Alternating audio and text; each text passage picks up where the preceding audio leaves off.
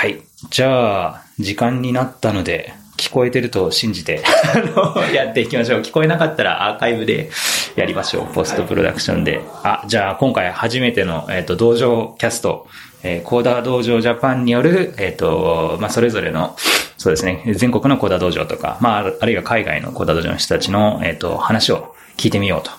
えーいうことを思い立ちまして、えー昨日の夜中にサイトとかパッと作って、機材やら何やらも今週整いまして、え無事になんとかスタートできそうな気がしてます。はい。えっ、と、コーダ道場ジャパンの安川です。で、今回のゲストは、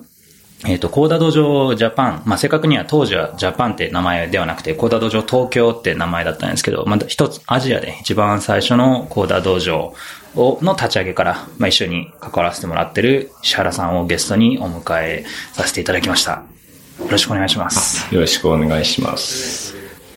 じゃあちょっと、まずは石原さんの簡単な自己紹介をやってもらってもいいですか？はい。えっと、はい。えっと、石原淳也と申します。えっと、まあ、普段は、まあ、フリーランスで、ウェブの、えっと、Ruby を使ってるんですけど、Ruby on Rails で Web システム作ったりとか、あとはアプリを作ってまして、で、えっと、まあ、マチクエストっていうアプリを、GPS を使ったアプリを作っていたりとかもするんですけれども、で、コーダ道場との関わりというか、プログラミングを子供に教えるっていうのは、えーっと、5年、5年、6年ぐらい前からですかね、ずっとやってて、まあ子供が2人いる、もう今中3と小6になってしまったんですけど、なってしまったっていうか、えーっと、上の子が小3ぐらいの時から、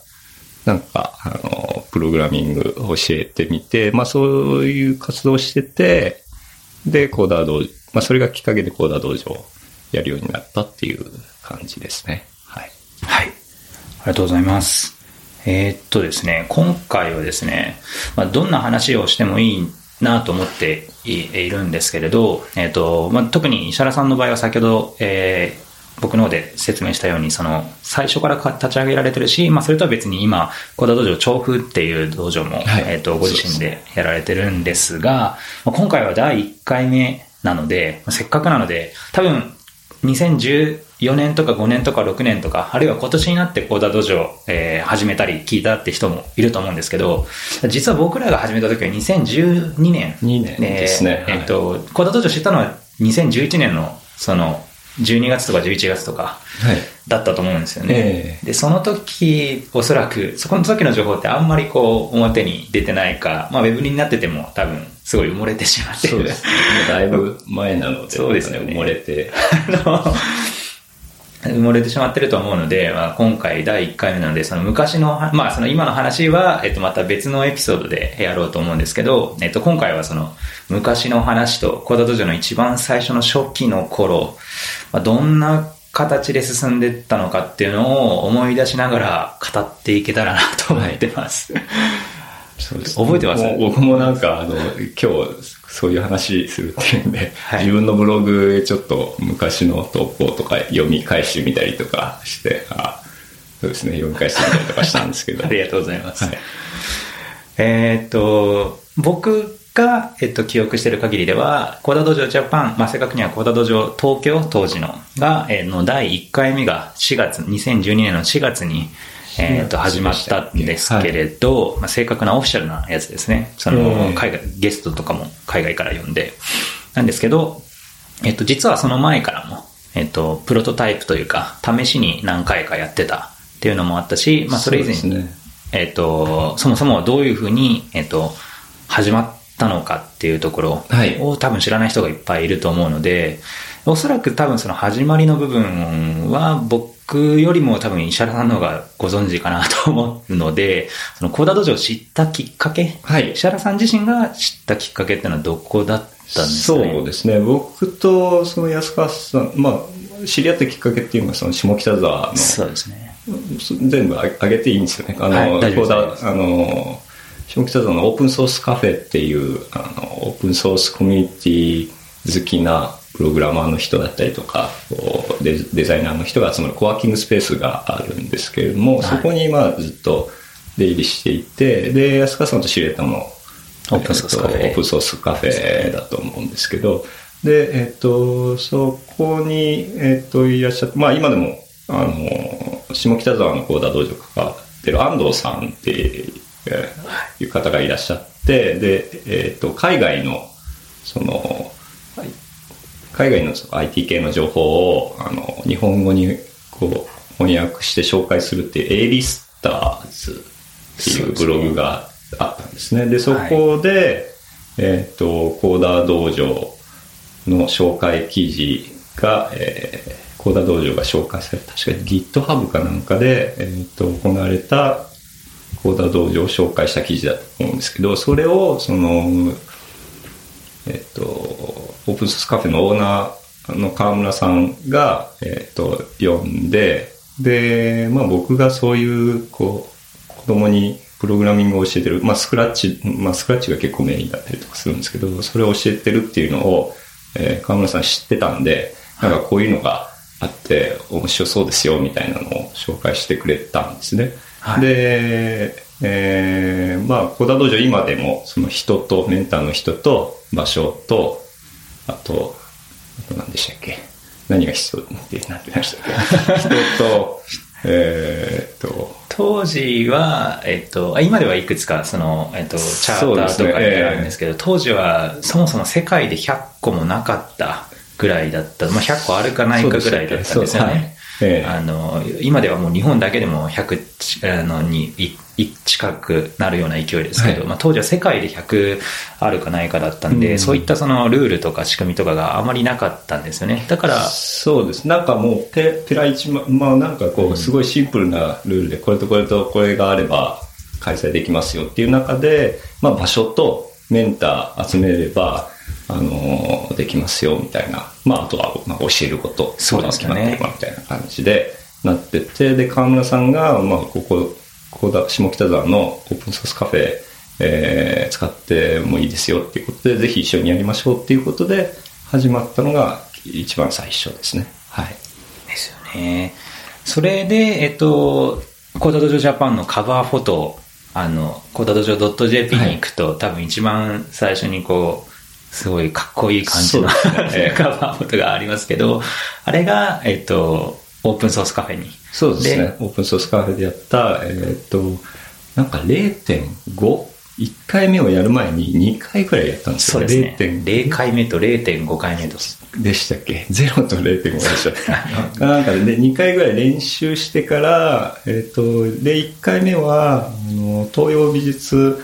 学校っていう、えーと、ね、専門学校で中込さんっていう方が、あのまあ本当に同じ、偶然にもすごい同じ時期に、コーダー道場に、はい、えっ、と、興味を持たれて、ほぼ同時に確かジェームスにメールを送っていて、はい、で、ジェームスの方から、あの二人でというか、まあ、河村さん入れれば、まあ、三人でみんなで協力して、えー、なんかやってみたらどうだっていうふうに言われたんだと思うんですけど、まあ、あるいはこっちから、まあ、どうせやるなら、じゃあみんなで一緒にやりましょうかっていうことで、1回目、東洋美術学校でやったのが第、えー、第1回目ですね。そうですね、オフィシャルな第1回。はい、そえーと、ちなみにあの、ジェームズっていうのは、えっ、ー、と、コーダ道場そのものを、えーと、立ち上げた、アイルランドで立ち上げた方ですね。はい、まあ、正確にはジェームズと、あと、えっ、ー、と、ビル・リアンさんという方、はい、彼はどちらかというと投資家として、えっ、ー、と、えー、いろいろとサポート、資金的なサポートした方なんですけれど、えっ、と、そのお二人がコーダ道場アイルランドで始めて、で、えっ、と、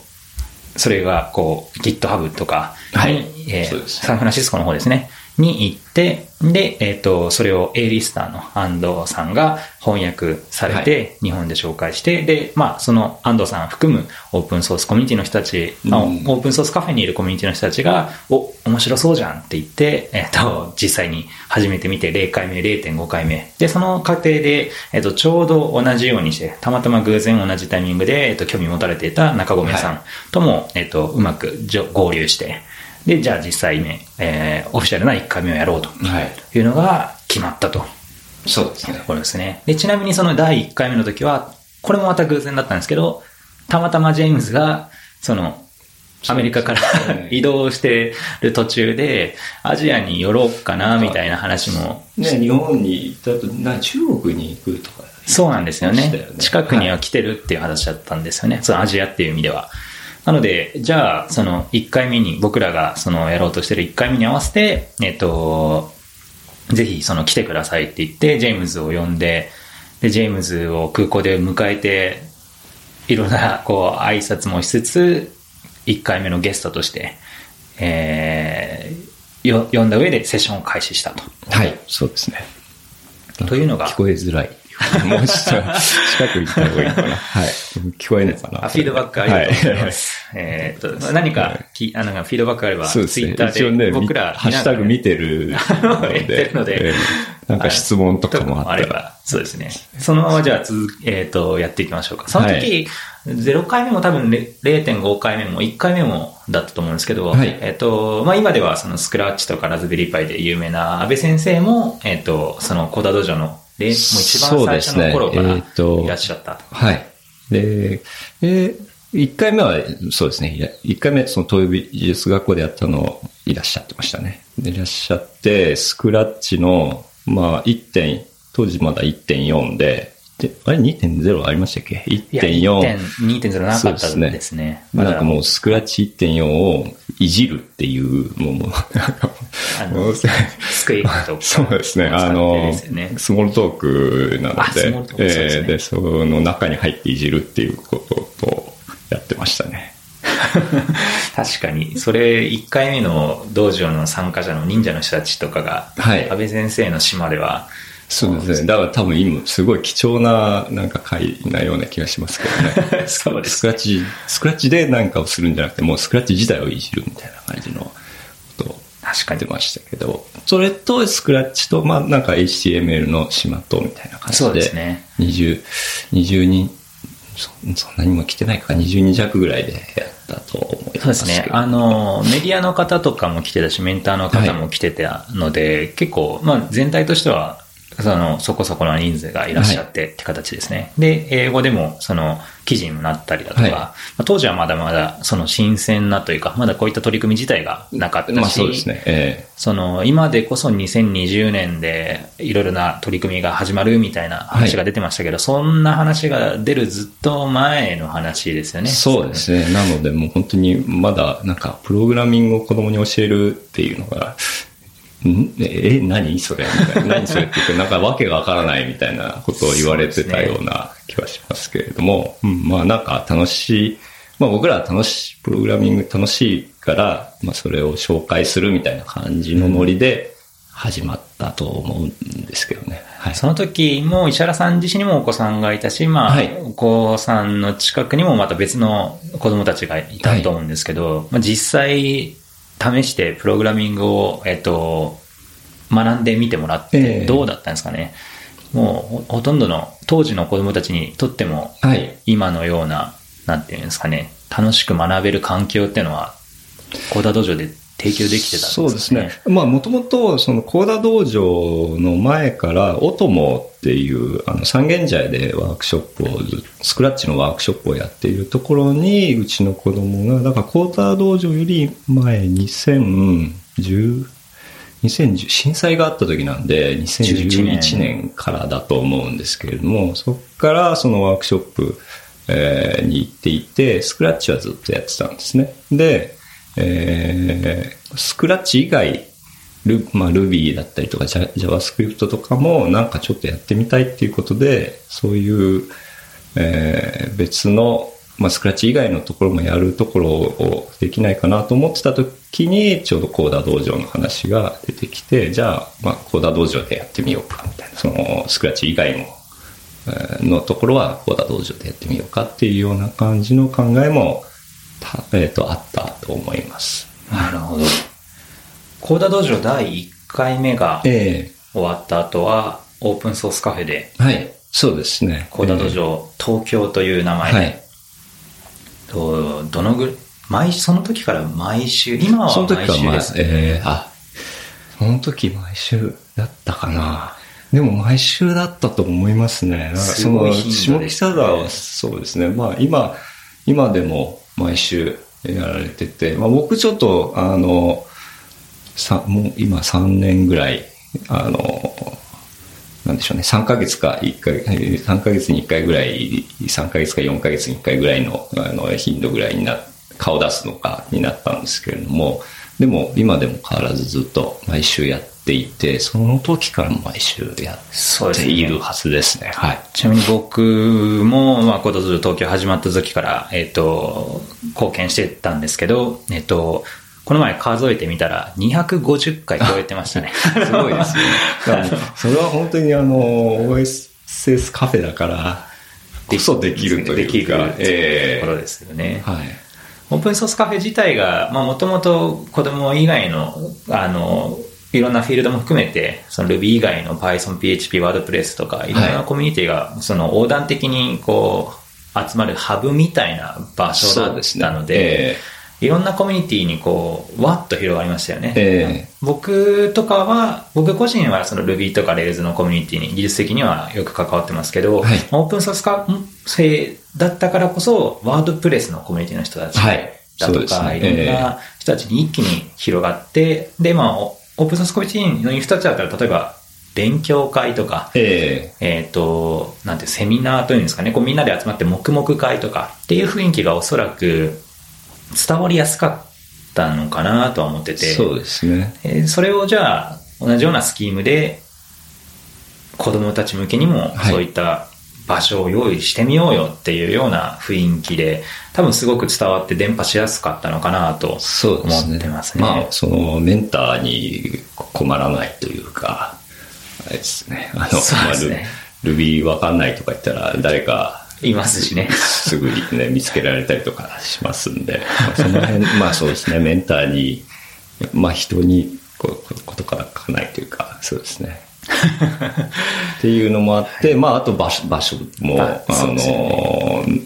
特に何も用意しなくても、その Wi-Fi 電源とか全部揃っているので、まあそれはその調布を僕が、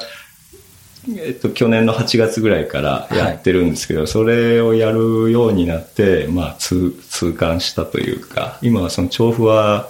えっと、コミュニティスペースみたいな、あの、市がやってるコミュニティスペースみたいなところを借りてやってるんですけれども、まあ Wi-Fi とかやっぱりないので、えーそれも自分で準備してっていうので、まあ結構、まあ結構その立ち上げのところはね大変だったりとかしたんですけれども、そういうのが、下北沢は、まあ、特に何も用意しなくてもすでにあったっていうところが、まあ大きなあそうですね。ですね。そういう意味では、その、まあ、安藤さんとか川村さんとか、ええまあ僕らも含めたオープンソースカフェにいるコミュニティの人たち、まあ、すでに多様な、その、それぞれのコミュニティの人たちが集まってて、場所があって、Wi-Fi があって、はい。多分かなり、でももうすごく恵まれた。恵まれてましたね。はい。それが2012年から、もう今に至るまではい。ずっと続け、まあ、あの、交代とか、メンターさんがこう入れ替わりとかあったとしても、でも今に至るまで、まあほぼ毎週続けられてるっていうのは、凄まじいですそよね。うですね。250回、まあ、あの、多分ちゃんとカウントした方がいいと思うんですけど、この前僕がぼざっとラフにカウントしただけでも250回ぐらいあったので、まあ、これだけやって、で、その、なんていうんですかね、まあそこからさらに、あの、オープンソースコミュニティだと多分フォークっていう概念があると思うんですけど、まあ、そこから多分おそらくどんどん広がっていったのかなと。その広がっていく部分って石原さんっていうのは、なんかそういったところは、お見てたりしましたか？なんか気づきとかあったりしました？うーんと、そうですね。あの、一番最初もそうなんです。一番最初も、まあ、日本で一番最初ですけど、それはすでに他の国でやられてる方法だったりとか、募集方法とかを参考にしてっていうので、まあ、そういうところがオープンになっているじゃないですか。はいまあ、コーダー道場の仕組みとしてもそういう情報が全部公開されているので、そういうのを参考にしながら、えっ、と、作っていって、で、まあ、第2回、第3回とかの、あえっ、と、あ2箇所目とかですね、3箇所目とかも、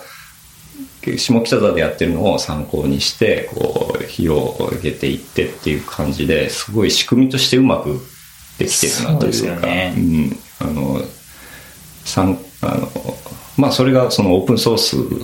の考え方に通じるもんだと思うんですけれども、まあ、そういった考えをうまくこう取り入れた、あの、形でやってるなっていうふうに思いましたね。だから。やってますからね。ええ多分その毎月とか、各、なんか2ヶ月に1回とかだと、はあのその都合が合わない人とか、その時はたまたま別の予定がとかあるかもしれないですけど、はい毎週やってれば、まあいつでも来たい日の日曜日の午後に来れば、みたいな形で来て、で、まあ1時間ぐらいなんですけど、雰囲気さえつかめてしまえば、うんまあこれをじゃあ自分たちの住んでる近くで、近くの地域でそうですね。やればいいなと。あはい。えーあと、その、見学で、そうですね、そうやってずっと毎週やってて、見学の方を、あの、受け入れてたというか、どんどん見学に来てもらってたっていうのが、あまあそこからがきっかけでいろんな他の道場ができてったっていうのも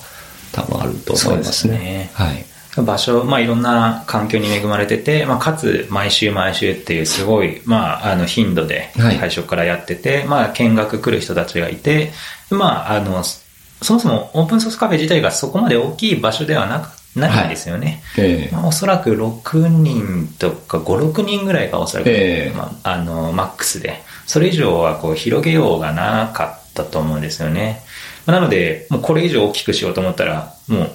い同じまあそうです。自分で形でやってもらうしかない。っていうところもまたなんかその広げていくすごいなんかいいスキームというか、うん。まあいい意味でのその制限がかかってたんだろうなとは思いますね。はいで、それで見学されて、えっ、と、まあ東京以外の、えっ、と、柏だとか、あと大阪の梅田西宮だとかそうで、すね。えいろんなところに、えっ、と、フォークされていって、まあ、その、コーダ道場がどんどんどんどん増えていって、で、まあ今、に至っても全国まあ75カ所以上のところにコーダ道場が存在するっていうような状況になっていったのかもしれないですね。ー、は、ん ?80 以上？は70僕、えっと、まだあの計画中も含めると75カ所以上ですねで、はいえっと、あえーそうですね。一応、ウェブサイト上では70以上って言ってるんですけど、まあ、その、どんどん増えてってるので、はい、そうですね。まあ僕の知ってる範囲では75カ所以上あるすごいなと思すごいなって、一言。その辺はもう全全部ね、その、細谷さんだったりとか、安川さんとかがね、ずっとやってるので、広広めるところではね、なんか、僕らが、な、そ、最初ちょっとだから、バッとできましたけど、あんまり広がらない時期もありましたよね。だからまあその子供にプログラミングを教えること自体そんなに今ほど流行ってなかったので、なかなか僕、僕まあ、下北沢も今でこそもう結構こう来ててキャンセル待ちになってたりとかもすると思うんですけど、なんかその頃あの来なかったりするともうちょっと雨とか降っちゃったりすると今日来るのかなみたいな感じだったりとかあと僕も個人的、個人的にというか実は調布線川っていう場所で、はいえー、と自分の家の近くなのでそこでやってみたりとかもしてたんですけれどもそこはもう平日やってたので、えー、と本当に人が全然来なくて僕とあの上の子だけみたいな時もあったりとかしましたね。ああ。確かに、今はもうコード道場は増えてますけど、平日やってるところだと、僕の知ってるところと小平さん、はい小田道場小平さんとかがチャレンジされてますけど、やっぱりどちらかというと土日祝日に集中してるっていう形ですよね。アフタースクールとしてやるっていう道場もなくはないけれど、そこもほとんどの、ほとんどないって形ですよね。そうですね。まあなんで、まあ多分そういうのを、えっと、何回かこう、何回か全然人来なかったりすると、はいぱりなかなかモチベーションをこう、維持するのってはいえー大変で、えっと、や、などうどうなんでしょうね。その最初の頃やってて、で、やってみたけど、なかなか人来なくてやめちゃったっていうところも、なんかあるんじゃないかなとは思いますけどね。そうですねその中で、いくつかどんどん残ってって、まあ、今を、まあ今はね、まあ、こう、募集すればね、結構、すぐ埋まってしまうっていう、ところが、多くなってきてなってきてると思います。ますねはい。なるほど。実際の、もうちょっとこう、黎明期の1回目からはい、こう、そのどんどん増えてって、ええで、えっ、と、その途中途中で先ほどの石原さんがおっしゃってましたけど、えっ、と、一旦少しこう停滞期みたいなところもあり、で、おそらくガッて盛り上がったきっかけの一つが、はい去年の道場コンそうですね。ジャパンってはいいうええカンファレンスはい。だと思うんですけど、ええ石原さんも参加された。そうですね。僕も参加して、えっ、とセ、セッションも、あの、ですまあ、僕はそのスクラッチとなんかいろんなガジェットをつなげるっていうことをはいずっと、あの、まあ、コーダー道場ではやり、で、コーダ道場をやりつつもな、ん？コーダ道場、えーじゃないか、スクラッチ、まあ個人的にだからスクラッチを、スクラッチを使って何かロボットを動かすとか、あの、スフィロとかですね、そういったガジェットを動かすっていうのをやってて、それについてちょっと発表してくださいって言われて、道場校に行ったんですけれども、はい。もうかその関西のその盛り上がりっていうのがうんすごくって、はい。で、まあ、いろんなうんたくさんの方が参加されててで、えーと道場もね結構もう関西たくさんああったじゃないですかでそれを見てなんかちょっとか関東の方でもっていうか僕は下北沢の方にもうあの、まあ、うちの子供があんまり今プログラミングその部活とかが忙しくなってあの下北沢に行かなくなったっていうのもあるんですけれどもそれでこうちょっと僕の中ではあんまりこう参加してなかった時に、えー道場コンを見てなんかまたちょっとやまたというか下北沢はあのいろんな人の力を借りて川村さんとか場所提供してもらってっていうのをやってたんですけどやっぱり自分の家の近くでやりたいなと思ったんですね、はい。でそれで調布を作ったっていうのが、えーあります。小田道場調布。はい。2000、えっと、16年の頃にも、去年ですかね、えに出来上がって、今、高田道場調布はどういった状況になってますか、6回目、えーとまあ、明日ちょうど 7, 7回目をやるんですけど。あ明日。はい。なるほど。まだもう枠は、えっ、と、余ってる感じですか？もう、もう待ってないですね。なるほど。そうですね、あの、キャンセル待ちにキャンセル待ちになっちゃっているので、まあ、あの、調布、一箇所だけじゃなくていいと思ってるんですよね。もっといろいろこう、いろんな場所であってもいいと思うので、もしね、興味がある人がいたら、あの、お手伝いしますんでね、あの、ね布とか、その近くで開いてもらいたいなっていうのはありますね。はい。例えば、北海道だと、高田道場札幌とは別に、札幌東とか、ええありますからね。なんか、調布東とか、西とかあってもいいかもしれないですね。いや、もうなんか調布が何箇所かあってもいいなって思ってるんですよ。で、えーあの、今はなんか各地に、その地名がついたところに一箇所だけっていうはいようなイメージがあるじゃないですかね。多分ダダブリンとか、はもっといダブリンだけでもめちゃめちゃあったりとか。えっとアイルランドだけで200箇所はこうちだと思いますねすよね。で、一つの市に多分いくつもあって、はいで、まあ、僕のイメージでは、僕はその合気道をやってるんですけど、はい合気道の道場っていうのは、調布の中だけで10箇所ぐらいあるんですよね。なので、えっと、全然その高田道場でも、調布だけで10箇所とかあっても、まあ面白いんじゃないかなっていうか、こう、合気道の場合は、こう曜日が各道場違う時に稽古日になってるので、で、まあ一箇所に行っていれば、あの、調布の中では、あの、まあその師範の先生の許可があれば別のところにこう行けるようになってるんですけれども、まあ、そんな感じで高田道場でも、こう別に一箇所じゃなくて、そこの別のところに行ってみるっていうことが、あの、まあ狭いエリアでできたらいいなっていうのが、まあ、んそうですね、ね、ね、願いっていうか、まあこうね、そうなったら楽しいんじゃないかなっていうふうに思ってますね。なるほど。ありがとうございます。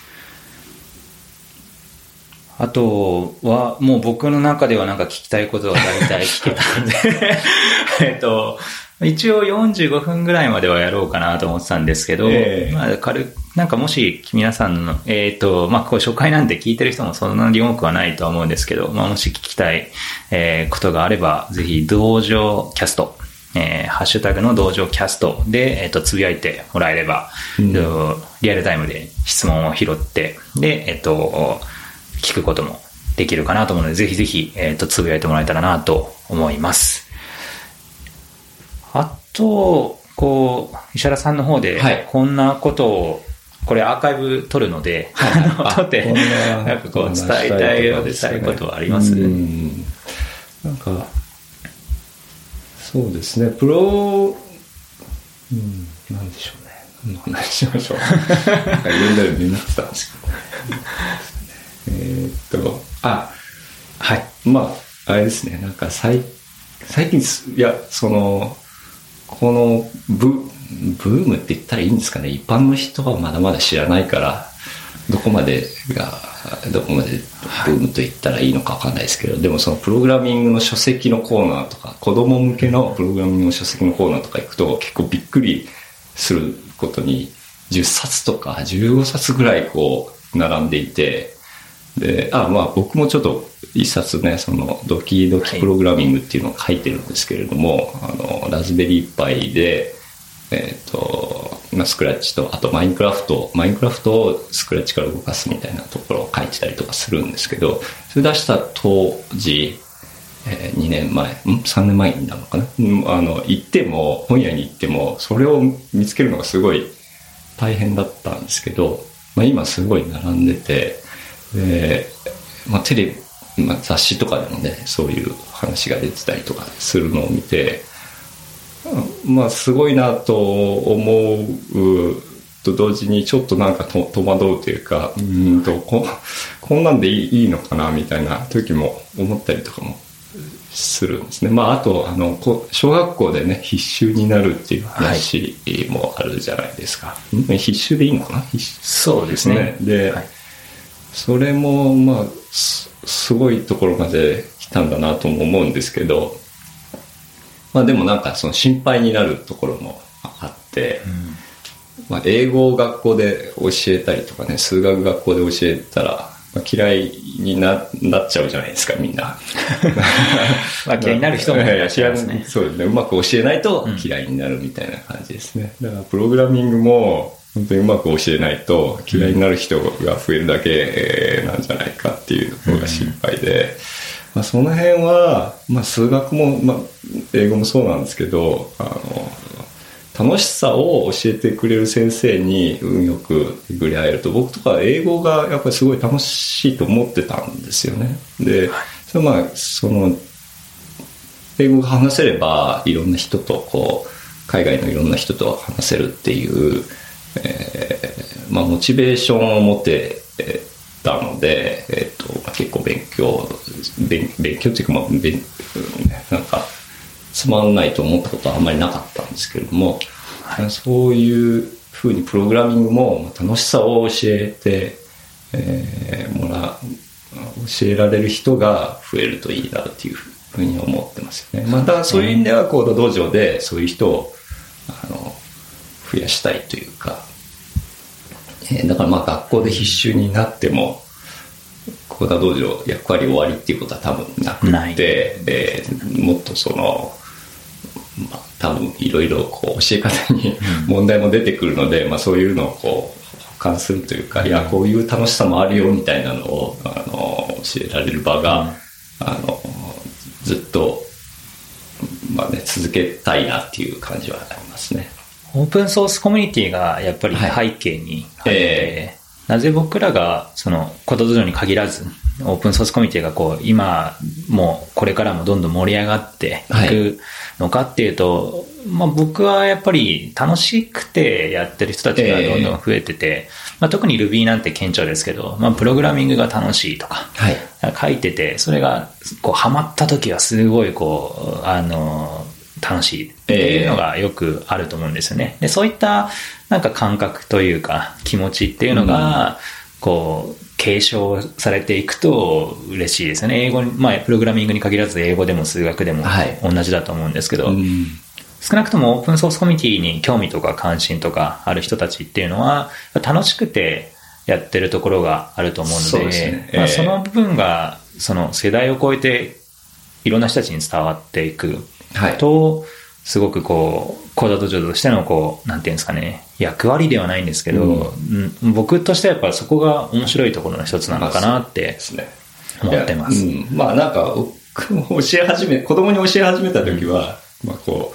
う、あわよくばプログラマーになって、はい。あのーまあお金に困らないみたいな イメージで、えっ、と、多少はやっぱりそういう考えもあって始めてましたけど、なんかその最近の雑誌とか見たりとかすると、もう食えるためのプログラマーみたいな、うんなんかそういうのをすごい見ちゃうと、いや、ちょっと違うんだけどな、みたいな 感じは思いますよね。なるほど。え。いや、でもそういう、こう、あの、いろんな人がいろんな思いで、こう、書くのは、その、ありだとは思うんですけど、まあですね。でもやっぱ、えあの、コード道場に関わってる人たちは、あの、まあ、僕はやっぱ楽しさとかそういったところもあるし、まあ、石原さんも多分似たような感覚を持ってらっしゃると思うんですけど、はい。まあ、それぞれの道場が、それぞれのええ。こう感覚を持っていると、個人的には思っていてですね、はい。それでいいと思っていて、え。で、それをこう、なかなかテキストに起こしたり、こう、記事に起こすのはええ。難しいし、拾うのも、なんていうんですかね、そこから読み取るのも難しいので、うんこれ、そこで同情キャストですよ。そうですね。なんか、いろいろ、いろいろあっていいいいんだろうなっていう感じがします。すいや、なんか、その、思いっきりそっちにふ振るっていう人もい,い、いてもいいと思うんですよね。なんかその、うんなんか受験勉強のように、あの、プログラミングをものすごい、こう、えーなんでしょうね、スパル、スパルタで教えてみたいな人も、まあ僕は、僕は嫌ですけど、でもなんか、そういうのも、もしかしたら、あね、なんか、まあいろいろあってもいいのかなっていう感じもしますけどね。そうですね。なので、えっ、と、今後ですね、えっ、と、道場キャストとしてはですね、今回は、あの、石原さんが、まあ、最初の話、一番ご存知だと思ったので、まあ、ゲストとして、えっ、と、招待させていろんな話を聞かせていただきましたけれども、まあ、僕個人は、えっと、全国の、あるいはその、小田道場にか、に近い関係者の人たちも含めて、あるいは日本以外の人たち、えーとも、こう、話していって、で、その情報っていうのを、こう、音声として、えアーカイブしたり、えっ、と、リアルタイムで配信したり、質問して、で、コミュニティ全体が、やっぱ75個もあると、その隣とか言っても75分の1じゃないですか。はい。聞いた話がやっぱ全国にブロードキャストさせるような仕組みがあると嬉しいなと思っていて、で、えっと、まあ、そのコード全体のその周知とか、はあの、スポンサー募集してますとか、メンターさん募集してますとか、あるいは課題とか、まあ、あの、地域ごとに、東京ではなければ、なんか東京じゃないところだとまた別のち、えー課題、あるいはその平日のアフタースクールだとアフタースクール、えー特有の課題とか、もあると思うので、はい。そういったところをこうインタビュー形式で、えっ、と、聞いていって、まあ、道場キャストとして、えっ、と、アーカイブしていこうかなと思っています。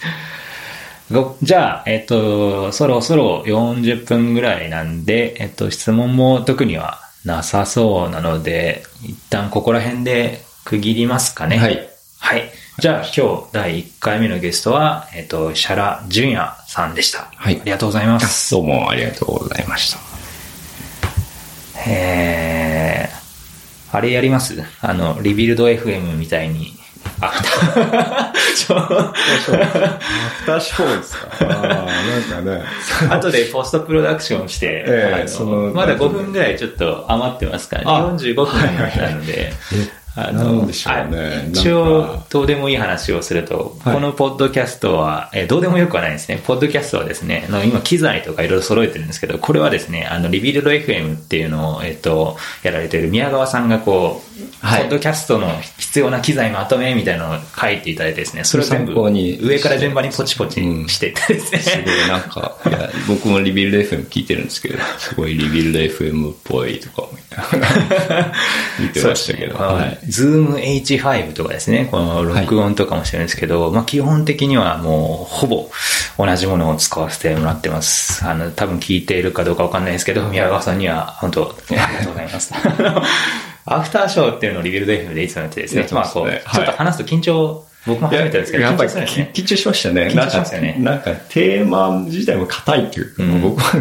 うん なんかちょっと硬い話になっちゃったな、みたいな感じはしましたけど。じゃあ、残り4分ぐらいちょっと、なんですかね。あの、硬くない話を。うん、なんか、そうですね。まあでもプロ、プロ、プログラミング関係、教育関係、なんかポケコン3号っていうのが、あの、ちょっと面白いらしいみたいなのを、なんか今日来る途中の電車で見てて、スクラッチは PC で動かすじゃないですか。ポケモン3号って DS で開発できるんですよね、ゲームを開発。で、えっと、ゲームを開発したいっていう子供に何がおすすめですかっていうので、大体みんなスクラッチを、まあもうなんか選択肢がスクラッチ以外なかなか少ないと思うんですけど、スクラッチを進めるところが、ただ PC って YouTube があったりとか、なんか他のこといろいろできちゃうから、はい。あの他のマイクラとかね、やっちゃうとか、はい。っていう中で、プチコン3号って DS だけで、ベーシックで作っていくんですけど、それが、あの、おすすめだっていう記事が、ちょっと読んで、まあ、あこうやって後でなんか、あれか、ショーノートとかで送るの、ああ、なんかやりましょう、やりましょう。あの、一応、登場キャストも全部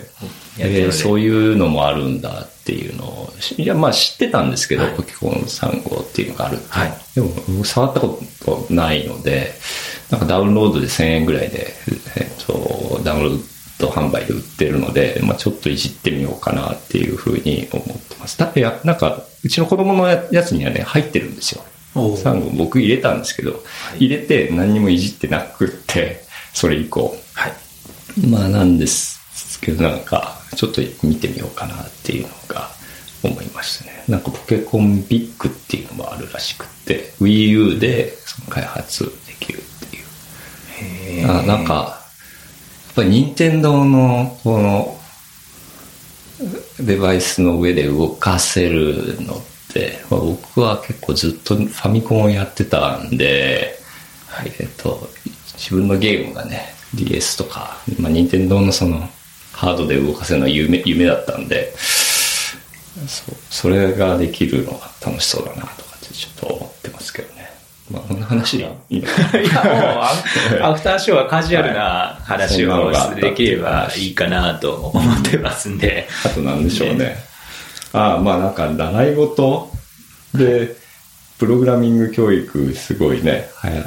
て、流行ってると本当か？みたいな。なんかそのそろばん英語うん。で、最近はプログラミングを教えるうんところが流行ってるみたいな話が、まあある、あるんですよね。はい。で、じゃあ、ううちはどうしてるのかとかって聞かれる時があって、まあそのスクラッチ、コーダ道場でやってたりとか、そのオトモっていうところで月1でやってたりとかするんですけど、別にでも特に習ってるっていう感じはなくって、で、まあバスケットボール、中学生はバスケットボール部活でやってて、で、下の子は今フェンシングをなんか習ってるんですけど、そういう、なんか全然、プログラミングとは関係ないことを、もっとやった方がいいんじゃないかなっていうのをプログラミングもそういったものの中の一つとして。うんそう。でまあ、いろいろみんなやったらいいんじゃないかなっていう話ですかね。えーまあね、あの、バスケットボールとか、うちの上の子はあんまり上手じゃなかったですけど、でも体力だけは結構ついたと思うんですよね。走り込みとかすごい。あでやってたんですよね。安川さんもねそうなんですよ。ね実は僕も バスケットボール部だったので。相当走るじゃないですか、そうですねで、プログラマーになった時、体力って必要だと思うんですよね。結構その、体力があれば、メンタル的にやられない、やりにくいじゃないですか。僕知ってるフリーランスの人で、タフな人は、やっぱり、ガタイも良かったりとかして、まあ僕自身はね、全然、そんなこと全然ないんですけど、でもまあ、体風邪ひかないとかね、体力あるっていうのは結構大事だなと思ってて、なので、いろんなう、ん。その、フェンシングとかも含めバスケットとかも含めて、まあ、その中の一つに、まあ、プログラミング道場とか、まあ、コミュニティに顔を出してるところもあって、まあ、僕自身は、実際スポーツもやってましたし、はいその、なんていうんですかね、あの、自分でフットサルとかコミュニティを作ったりもしてましたし、一方でプログラミングの、えーことを独学でやってたんですよね。ただ、コミプログラミングに関するコミュニティは当時はなくて、すごいこう、楽しくなかったんですよ。はい。なやっぱりこれがやっぱ楽しく学べる場所があったら、いや、もっと良かったなって個人的には思ってるんですよね。からそのプログラミングが得意っていう子が、もっとこう活躍できる場みたいなのも楽しめる場がいいと思うしええすごくまあ、そういう意味では今はだいぶ、うん、いろんなことができるようになったんじゃないかなと思いますけどね。ね。僕が子供の時はスポーツはもう野球しかないみたいな感じでしたけどね。もういろいろ他が、はい。まあいろんなことやればいいんじゃないかな。そうですよね。その中の一つのコミュニティの一つとして、プログラミングコミュニティっていうのがあって、はいまあ、コーダ道場っていうのはそういった場所、えーを提供しているので、ですねまあ教室ではないと、習い事ではないと、ただ、楽しいと思えるような、えええーと人たちが集まれる、そういった、えー、とコミュニティにはなっているはいと思うので、い、や、今の子供たちは恵まれてますねと。いいですね。そうですね。で、まあ、あとは、だから、向き不向きがあると思うんで、はい。向いてなかったら、うん。あの、向いてないと思ったら、別に他のことをやっていいと思うんですよね。なんか、そんな、なんか、いや、要は、なんか押し付けられるものじゃないなと思ってて、うん結構、その、うん、講座道場で、こう、あの、親と一緒に来て、でも親にやれって言われて、えっ、と、やるようになったら嫌だろうなっていう感じの印象をちょっと受ける時もあるので、なるべく楽しかったり、なんかこうポジティブな感情でこうそうですね学んだり、ええ進めたり、作ったりしていきたいですね。というところで多分うまくお話が落ちましたね。あの